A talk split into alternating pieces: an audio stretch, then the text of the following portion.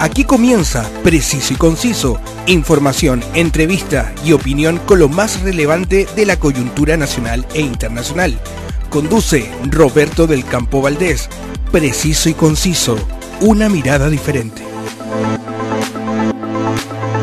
Saludos y gracias por estar conmigo para revisar los temas de la actualidad, cultura y espectáculos de Chile y el mundo. Como siempre, antes de partir, saludo a quienes hacen posible este espacio.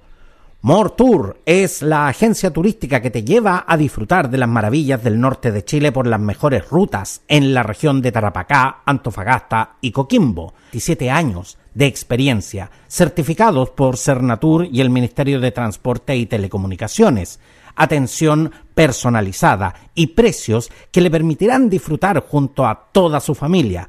Contáctelos en su web www.moretour.cl y prepárate a disfrutar de las maravillas de nuestro querido Chile.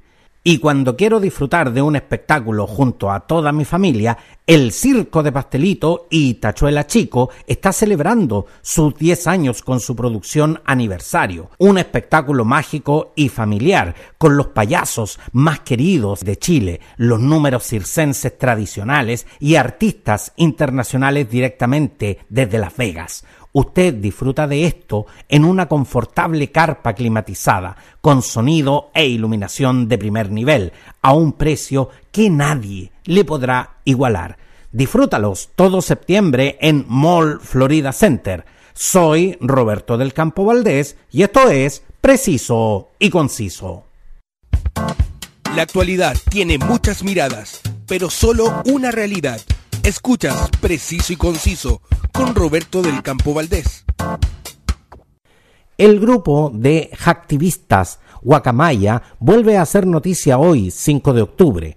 Este grupo que saltó a la luz pública a finales de septiembre debido a que obtuvo y filtró millones de documentos clasificados de las Fuerzas Armadas y de Seguridad de Chile, México, El Salvador, Colombia y Perú, ha provocado una serie de escándalos eh, por la falta de ciberseguridad de, de, los estados, así como la persecución a periodistas, ambientalistas, feministas, defensores de derechos humanos y todo tipo de organizaciones sociales. Hoy se dio a conocer que entre los años 2017 y 2022 el ejército de México vigiló a organizaciones feministas. Usted dirá, ¿y esto ¿qué nos puede importar a nosotros?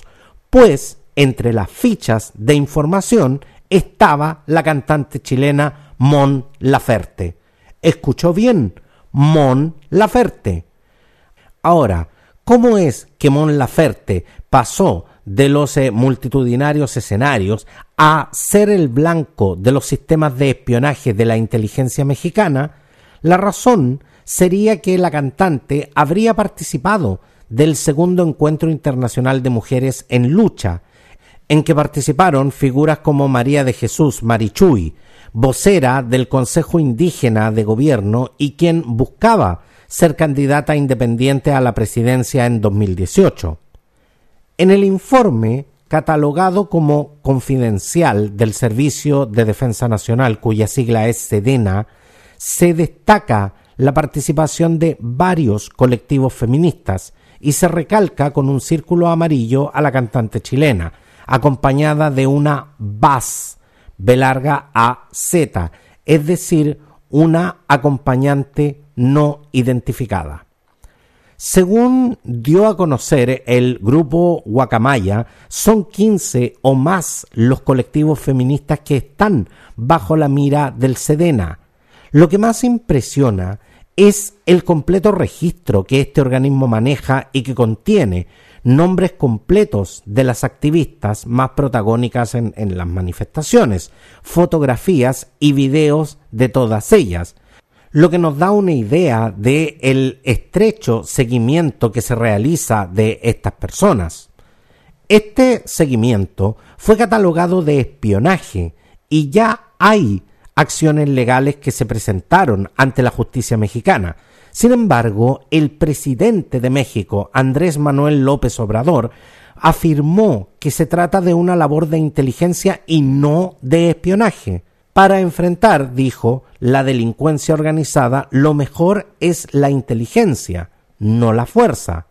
Imagínense si todo ese enfrentamiento armado, pues eso es lo que hacía cuando se declaró en la guerra que llegaban a rafaguear masacres, no, es atender las causas que originan la violencia. Y aunque no les guste, abrazos, no balazos y el uso de la inteligencia, justificó así el mandatario.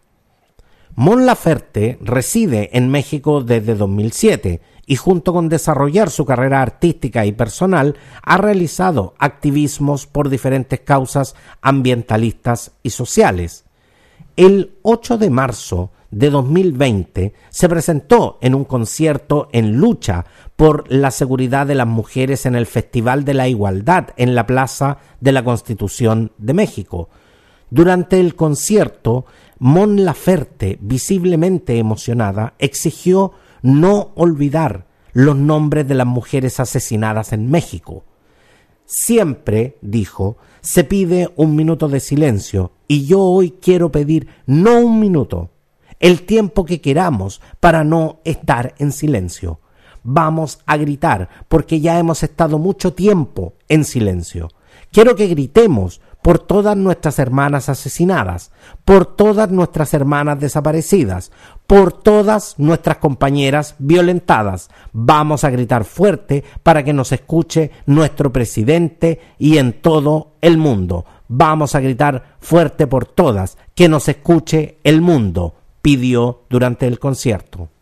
Este potente mensaje fue el que entregó Mon Laferte durante su concierto lo que refleja el compromiso que tiene por las causas feministas y que hoy la tiene en la mira de la inteligencia mexicana. La actualidad tiene muchas miradas, pero solo una realidad. Escuchas Preciso y Conciso con Roberto del Campo Valdés. Este podcast está disponible en Anchor, Spotify, Apple Podcasts, Google Podcasts, Evox y en las más importantes plataformas. Búscame en tu preferida y suscríbete. La actualidad de Chile y el mundo al instante. Suscríbete a mi canal Telegram y recibe las cápsulas con todas las noticias para que estés siempre bien informado. Sígueme también en todas mis redes sociales. Hasta la próxima y nos vemos. Quedaste bien informado con los temas del momento, preciso y conciso, una amplia mirada que te invita a ser parte del hoy y el mañana. Preciso y conciso, una mirada diferente.